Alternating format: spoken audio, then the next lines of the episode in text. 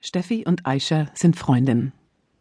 Du seist meine beste Freundin, sagt Aisha zu Steffi. Du bist meine beste Freundin, verbessert Steffi sie. Aisha hat zwar sehr schnell Deutsch gelernt, aber Fehler macht sie immer noch. Wirklich? Sehr schön. Ich freue, sagt Aisha.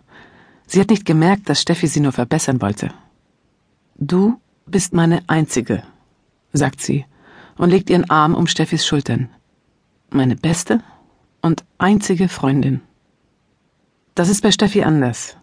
Sie hat viele Freunde und noch mehr Freundinnen, aber keine beste. Mal geht sie mit Lisa schwimmen, mal spielt sie mit Chris im Hof Federball, mit Carla übt sie für den Flötenunterricht und mit Sophia geht sie immer ins Eiscafé Venezia. Das gehört nämlich Sophias Onkel Giovanni. Sophia darf dort umsonst Eis essen und Steffi bekommt für nur ein Euro drei Eiskugeln, weil sie Sophias Freundin ist. Mit Aisha geht Steffi morgens in die Schule und mittags von der Schule nach Hause. Aisha wohnt in Steffis Straße.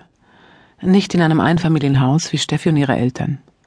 Sie lebt in dem alten Haus, das früher ein Gasthof war und in dem jetzt die Leute wohnen, die aus dem Ausland kommen, wie Aisha, und die darauf warten, dass sie hier leben dürfen. Früher ist Steffi mit Marie-Louise und Rico von der Schule nach Hause gegangen. Damals hat Aisha auch schon in Steffis Straße gewohnt. Aber die drei haben sie kaum beachtet, wenn sie hinter ihnen hergingen. Naja, damals war Aisha auch noch ganz neu in der Klasse und sprach kaum Deutsch. Aber nach der Sache mit der Turnhalle wurde das anders. Vor drei Wochen war Steffi nämlich im Umkleideraum eingeschlossen und keiner hat es gemerkt. Nur Aisha.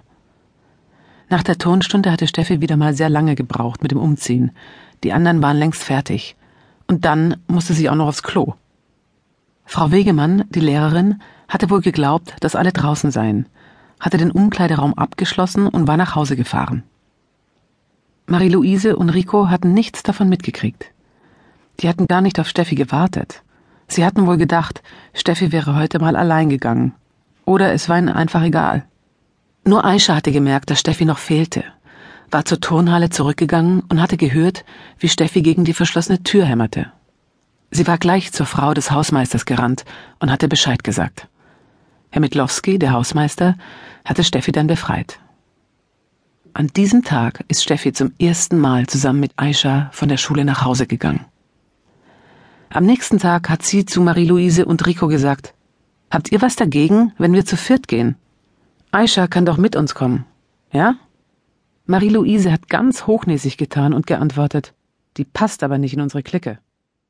Ich hab schon immer geahnt, dass du